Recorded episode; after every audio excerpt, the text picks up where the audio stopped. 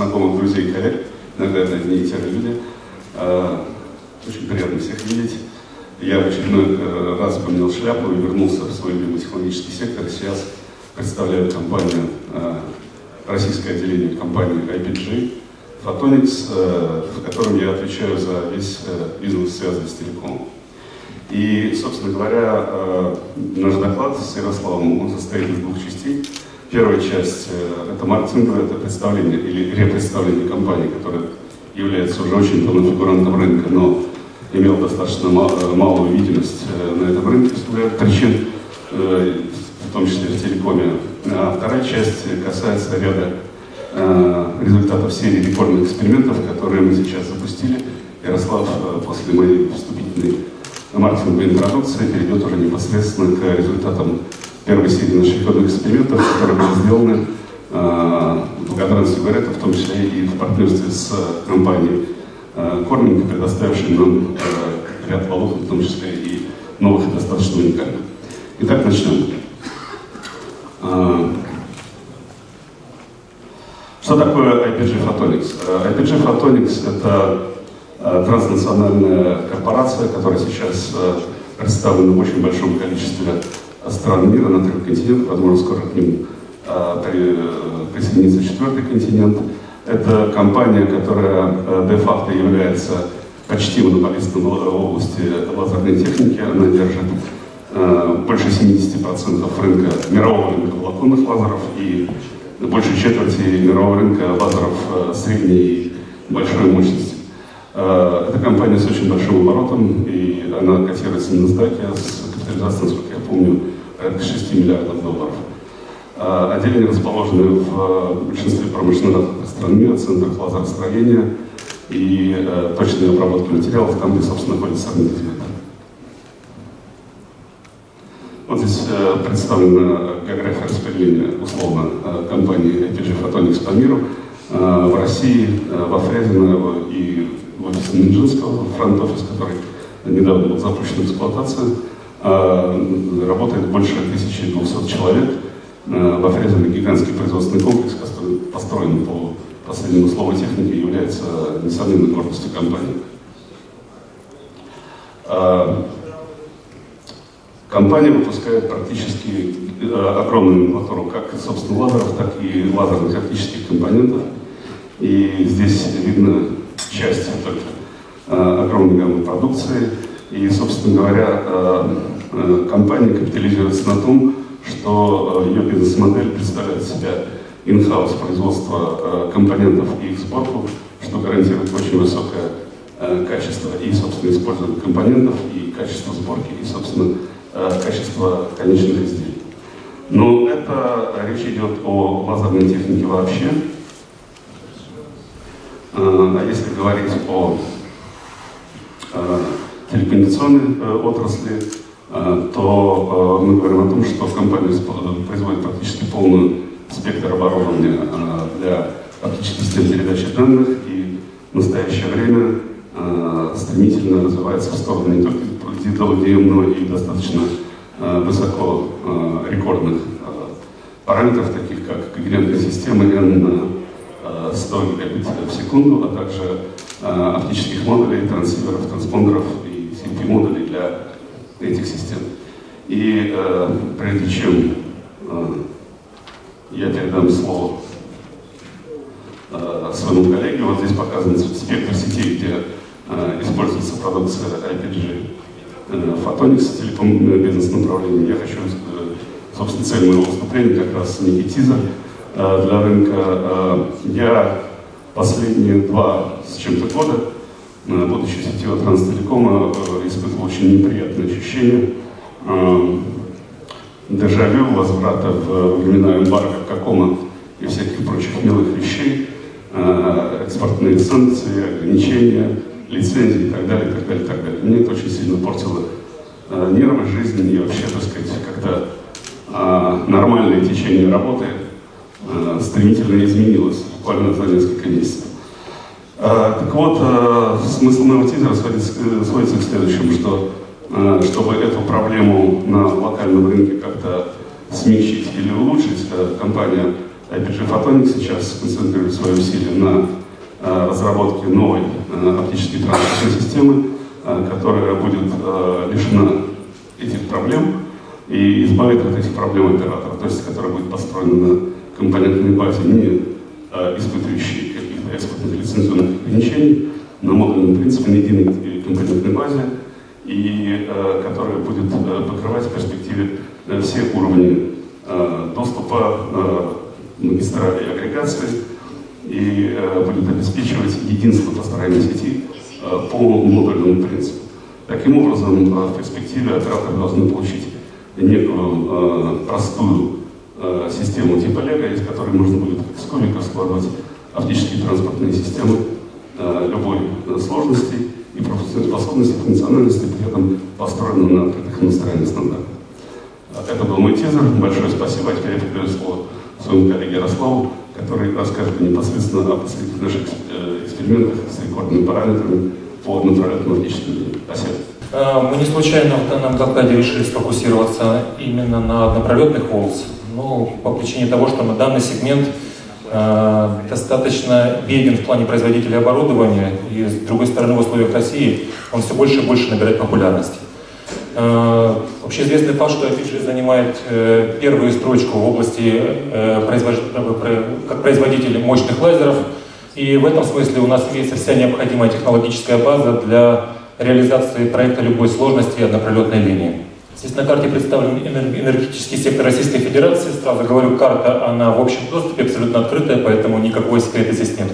На ней явно наблюдается, что европейская часть, в отличие от европейской части Российской Федерации, Дальневосточный федеральный округ и Сибирь, они имеют малоконцентрированное расположение энергетических объектов, и которые, как это ни парадоксально, очень сильно удалены друг от друга. И вот в этом смысле создается определенный рынок однопролетных линий. Э, расстояние между этими объектами от 200 километров и выше. То есть э, э, фактически энергетический сектор создает это, этот рынок. Так, вот увеличенное расположение карты. Так. Вкратце хотел бы пробежаться по методу увеличения дальности. Для кого-то, наверное, это все очевидно, но все равно. Расстояние 350 километров взято условно, потому что оно соответствует стандартному телекоммуникационному волокну, это в районе 70 дБ перекрытия. И в этом смысле свыше 70 дБ начинаются определенные сложности в организации сети. Э, первое, что необходимо упомянуть, это, безусловно, улучшение характеристик приема передающего оборудования. Ну, это упреждающая коррекция ошибок, обновление ее, понятно, устойчивые форматы модуляции к нелинейным Э, и, соответственно, индифферентность хроматики, хроматической дисперсии. Естественно, э, немаловажным фактором является улучшение характеристик волокна. Э, улучшение характеристик волокна идет в двух направляющих. Первое – это увеличение модового размера жилы, тем самым увеличивается порог нелинейных эффектов. Второе – это уменьшение атенюации. Э, третье немаловажное условие – это использование ВКР-технологий, без которых не обходится ни одна однопролетная э, сверхдальняя линия. Э, ну, соответственно, рамановские усилители, усиление на, на второй генерации, second order, third order Raman pumping и так далее. Ну и как последняя, наверное, модификация, способ – это усилители удаленной накачки. Используется специализированное эрбиевое которая работает э, при сверхмалых мощностях. Ну, э, в нашем эксперименте использовался агрегирующий транспондер 100G производства IPG э, с достаточно хорошими топовыми характеристиками. Критические оси NR12.2 использовались, потом на передающей стороне э, Flex Grid с возможностью выбора до 100 каналов. По клиентскому интерфейсу у нас э, 10 клиентов уровня 10G. Э, Здесь, конечно же, не обошлось без ВКР-технологии, это наш конек нашей организации. Э, на нем хотелось бы остановиться поподробнее. Э, ну, как я сказал уже, э, IPG занимает лидирующую позицию в области мощных лазеров, и в этом смысле было бы, наверное, глупо не использовать эти технологии, не заимствовать эти технологии в телекоме. И поэтому мы частично перенесли мощные технологии и тем самым увеличили надежность оборудования. Чтобы понимали, мощность 4, 5, 7 ватт это не представляет никакой э, проблемы для IPG. В этом смысле ограничение исключительно телекоммуникационное и стандарты безопасности. Дальше низкое энергопотребление до 20 Вт максимум. Э, высокая степень деполяризации излучения. Тот, кто работал с полупроводником диодом, знает, что такая проблема существует. Э, в наших лазерах не существует такой проблемы. Используя технологии распределенного многокаскадного КР усиления, это, безусловно, то, о чем я только что сказал, что э, ограничительным фактором раньше была исключительно мощность. Мощность у нас не является ограничительным фактором, поэтому мы можем сделать э, second order round pump и third order round pump любой категории сложности. Э, возможность производства источников любой длины волны в диапазоне от 1 микрона до 1,6 микрона. Сразу скажу, что у IPG присутствует фазовых масок более 400 штук, и в этом смысле мы можем перекрыть абсолютно любой диапазон, начиная, ну здесь я написал от 1 микрона, но на самом деле от 0,8 микрон до 2 микрон. То есть любой источник не представляет никакой сложности. А, ну и низкая стоимость обусловлена локализацией производства. Здесь, как я уже сказал, что так как в наших романских усилителях используются исключительно все ключевые компоненты производства IPG, мы можем здесь определенным образом влиять на ценовую политику э, данного прибора. Здесь представлена, собственно говоря, та линия, которую мы хотели продемонстрировать. Э, одноканальная передача с тоже сигнала, формат PQBSK. Э, сразу хочу сказать, что использовалось волокно именно наземное, Corning ULL стандарт 652. Это не LMA волокно, это стандартный 86, по-моему, насколько я помню, микрон квадрат. Вот. Э, значит, э, была осуществлена передача на расстоянии 571 километр с прикрываемым затуханием 93 дБ. На самом деле 93 с плюсом, но я перестраховался. Вот. Э, вкратце по схеме. Два терминальных пункта. На терминальных пунктах стоят, стоит оборудование IPG, включающее в себя ВКР-источники, усили, эрбивые усилители, мультиплексоры, демультиплексоры. Э, на расстоянии 150-170-117 километров от передающего пункта стоит э, усилитель удаленной накачки, который накачивается по двум выделенным волокнам с помощью двух ВКР-источников. Э, на приемном конце на расстоянии 150 километров стоит также усилитель удаленной накачки, также закачиваемый только уже тремя трактами по двум дополнительным волокнам и по одному волокну сигнальному в противоход сигналу. И вот такая конфигурация дала э, следующие результаты. 571 километр и 93 децибела перед затуханием. Э, здесь я хотел бы остановиться, опять-таки, что ну, цифры цифрами от лаборатории к реальности. В конце концов, заказчик приходит и говорит, вы знаете, мне все-таки интересует безопасность старения волокна и, собственно говоря, что вы можете сделать в реальности, а не те цифры, которые вы показываете, которым блистают. И вот здесь я хотел показать, что э, слепо просто брать и отнимать коэффициент, допустим, какой-то n, который закладывает заказчик на старение, это будет крайне неправильно по одной причине, потому что ВКР-технологии — это нелинейные участки, которые крайне чувствительны к локальным потерям. То есть любого рода затухания, они влекут за собой гораздо большую, меньшую устойчивость к стабильности линии. И в этом смысле линия э, будет э, сокращаться. Вот, собственно говоря, я показал, что 570 километров плавно превратилось в 520 при той же самой конфигурации, э, только с учетом запаса на старение, на старение 5,5 дБ. 5,5, сразу скажу, это цифра, э, ну, 1 дБ на 100 километров. Она более-менее такая устоявшаяся. Э, ну, как я сказал, данный эксперимент IBG это все-таки ответ на реальные требования рынка. И в этом э, смысле я взял э, определенную сводную таблицу. В этой сводной таблице я взял характеристики топовых результатов за последние три года. Сразу скажу, что характеристики взяты исключительно по э, уровню более 90 дБ. Вот. Понятно, что можно было бы больше включить. Э, и здесь, как вы можете посмотреть, э, наблюдать, э, прослеживается определенная тенденция, что в какой-то момент все явным образом захотели перескочить на субмаринные проекты. Но, как я уже сказал, субмаринные проекты — это все-таки проекты не, нашего, не наших требований. Сибирь, Дальний Восток предъявляют жесткие требования к температурным климатике. И в русской северной климатике, и также к, к изгибным потерям. Субмаринные волокна не проходят по этому параметру, вот, поэтому мы были вынуждены просто взять стандартное террестриальное волокно, OLL, Corning тот же самый. И в этом смысле наши результаты э, ну, находятся не просто на уровне. Я пока, на мой взгляд, пока не видел более лучшего результата для наземных волокон с большим перекрытием 93 дБ. Понятно, что цифра 93 дБ это инвариант, то есть сама по себе длина может быть увеличена улучшением характеристик этого же волокна, потому что для того же самого корня QLL э, характеристика 0,1629 среднее затухание, она не является предельной, э, в принципе волокна, волокна бывают и лучше того же самого. Так, ну, дальнейшие пути, здесь более-менее все понятно, что на этом мы не собираемся останавливаться. Планируем улучшить характеристики передающего устройства, у нас уже на такое есть. Э, дальше, второе, это перейти на э, волокна с увеличенным модовым размером. Э, такие волокна тоже уже начинают в штатном режиме появляться, именно для наземных применений, сразу хочу говорить, не для субмаринных. Вот. Ну и переход к многоканальному режиму однопролетной, DVD, передачи здесь не представляет никакой сложности, это просто добавление мультиплексирования DVD. А, здесь вкратце сразу скажу, что это технические подробности, они будут потом, потому что на OFC будет доложено, поэтому я просто ну, э, не уполномочен э, раскрывать технические детали. Э, передача сигнала с нашими коллегами из Бразилии осуществлена передача сигнала с помощью оборудования IPG, в частности с помощью оборудования IPG. 24 каналов, 400G, 400G сразу говорю single carrier. То есть это не две по 200, это вот чисто одна несущая. Вот. Э, далее,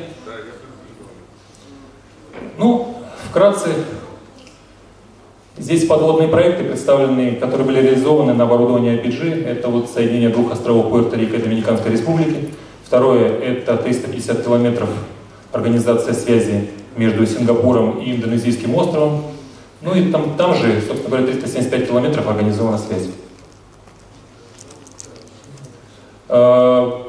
Буквально недавно, последние полтора года, вот существовали два проекта, именно касаемо вот э, того, чего я говорил, э, нашей необъятной родине, которая предъявляет нам определенные климатические требования.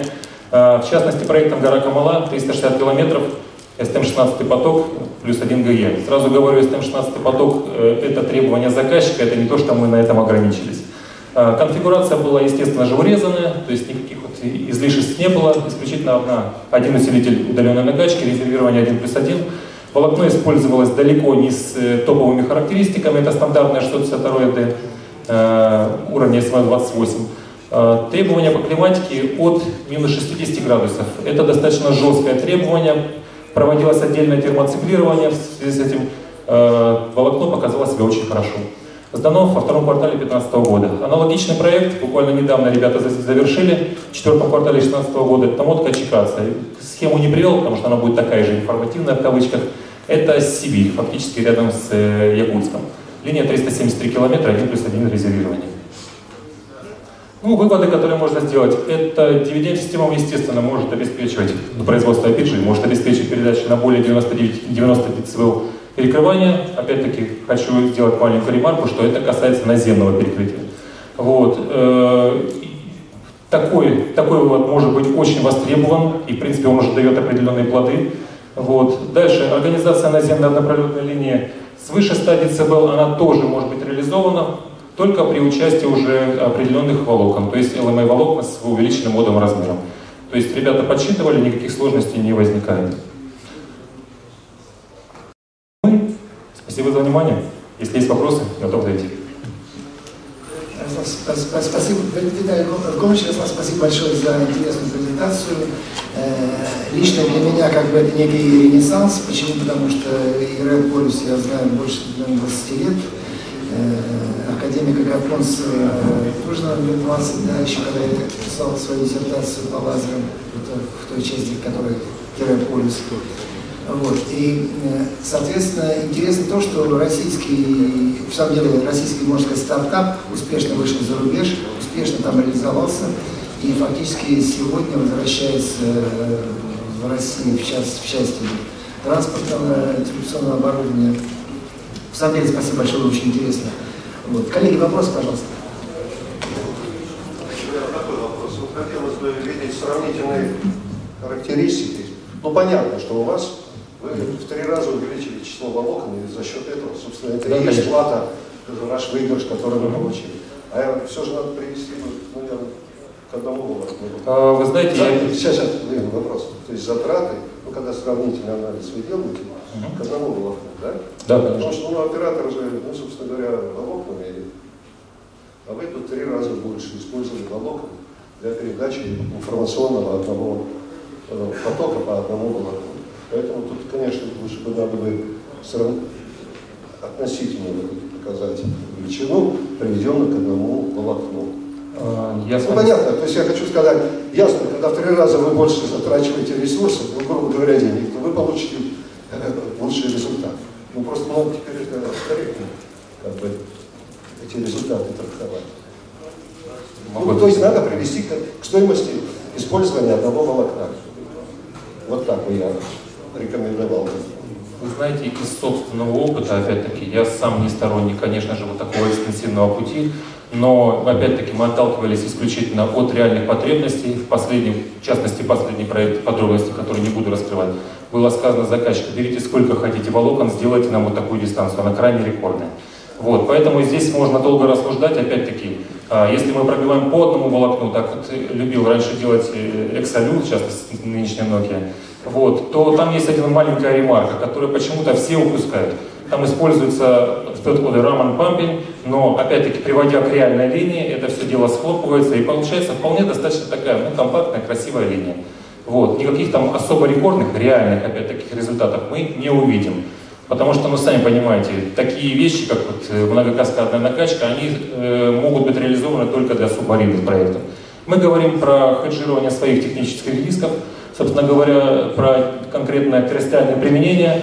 Заказчик не хочет рисковать, он не хочет думать о том, что в какой-то момент где-нибудь в районе Рамана мы нажмем немножечко волокно там, на 0,2 дБ, у нас все урокнет и так далее и тому подобное. В этом смысле мы отталкиваемся от реальных потребностей. Коллеги, еще вопросы? Э, э, вы э, говорили очень много про климатику, да, и привели пример климатики на стандартном волокне. А вот в том эксперименте, который вы делали, да, вот этот максимальный результат у вас получился, вы там климатику проходили по этому волокну? Или вы взяли просто стандартный, ну не стандартный, вот, тип коронинга, да, но климатику как таковой не исследовали в этой ситуации? Можно начать. Смотрите, здесь ситуация очень простая. Могу ли это реклама или как реклама расценивать? Но в любом случае, э, по каждому из волокон, и в частности 652D и 652B, Corning OLL, который э, проводилось отдельное климатическое испытание. Э, сразу скажу, что Corning D, он показал, по-моему, до, до минус 60 градусов легкую держит, до минус 50 спокойно держала Corning B. То есть это то с улучшенными потерями. Климатика отдельно проводилась, правда, чуть-чуть показали худший результат. То есть э, не климатика была не в целом, да, не проводилась, а климатика только волокна проводилась? Э, да, климатика волокна проводилась. Я понял, спасибо. Именно по касаемо этого волокна. Да, я понял, спасибо. Вопрос такой. А, не секрет, что если мы работаем с лазерами больше, чем 1 ватт, то у нас достаточно жесткие требования на первый километров 20-30 трассы. При этом эти требования могут являться действительно реально очень жесткими, вплоть до того, что любые переварки могут привести не просто к вероятности повреждения волокна, а в первую очередь к снижению характеристик с точки зрения передачи. Идет уменьшение эффективности рамовской накачки. Соответственно, если мы сейчас говорим про подобные рекордные вещи, здесь вопросов нет. А какой бы делался вами анализ по статистике реальных каких-то работ на сетях операторов, который показал с учетом средней статистики, допустим, обрывов, их распределения по трассам и так далее, какие в этом случае можно получать реальные, данные, э, реальные дальности, как бы не для рекорда, а для долгосрочной эксплуатации. Это первое. И второе. Мы понимаем, что если это однопролетная схема, то отношение сигнал-помеха, который мы на ней получаем, заведомо закрывает для нас возможность прохождения без регенерации для транзитного трафика. То есть э, ниша получается только однопролетная система. Соответственно, с учетом Сибири и Дальнего Востока для энергетиков понятно, на каждом сайте нужно обеспечить выделение трафика, но там не нужно сложить. Для технологической сети достаточно там, 1 гигабита интернета. Если мы говорим про 100 гигабит, то это, соответственно, уже требования телекомовские, магистральные, и там уже получается однопролетная система, не совсем понятно, как может быть задействована. Вот э, какая ниша вами рассматривается именно для этого оборудования, ну, для подобных решений, и как эту нишу привязать к реалиям эксплуатации? Понял. Э, значит, ответ на первый вопрос. опять-таки, сейчас, наверное, вернусь к слайду, который у нас был. Э, так. Э, ну, параллельно буду говорить. Значит, опять-таки, когда мы делали оценку реальной линии, собственно говоря, построили вот 520 километров, мы отталкивались именно, как я уже сказал, от потерь. В частности, если рассмотреть, что локализована любая потеря, самый худший вариант, который можно рассмотреть, это локальная потеря появления ее на линейном участке, в частности, вот, допустим, вот в этой точке. И э, появление на этой точке полутора децибел не давало, собственно говоря, ну, давало устойчивую передачу информации. Вот, это в этом смысле оценка велась. То есть это не просто с потолка взятые цифры, которые получены. Вот. Я ответил на этот вопрос или нет? При 4 ваттах закачиваемых полтора децибела на... А, смотрите, ситуация очень простая. Во-первых, 4 ватт здесь нету. Давайте с этого начнем. Я не знаю, откуда вы 4 ватта. 4 ватта я показывал, что мы можем сделать такой источник. Это, как правило, относится как раз к тому, о чем я говорил. Third подограмма. Это когда трехкаскадная с 1278 пошла делогенерация. В данной ситуации мы не использовали, потому что, как я уже говорил, заказчикам необходима стабильная система, а не рекордная. В этом принципиальное отличие. И вот здесь мы использовали как раз вполне стандартное себе штатное наше оборудование, которое не является чем-то таким вот, ах, выдающимся.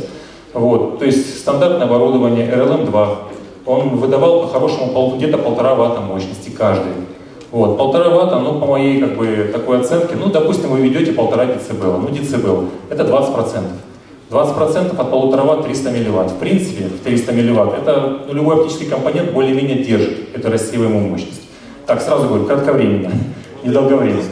Вот. Понятное дело, что, безусловно, тут, если локальные потери появятся в районе 1 дБ, то, наверное, как бы, линия у вас продержится, но что-то нужно будет делать. Все-таки должна выехать бригада и как-то устранить это потери. Это некрасиво.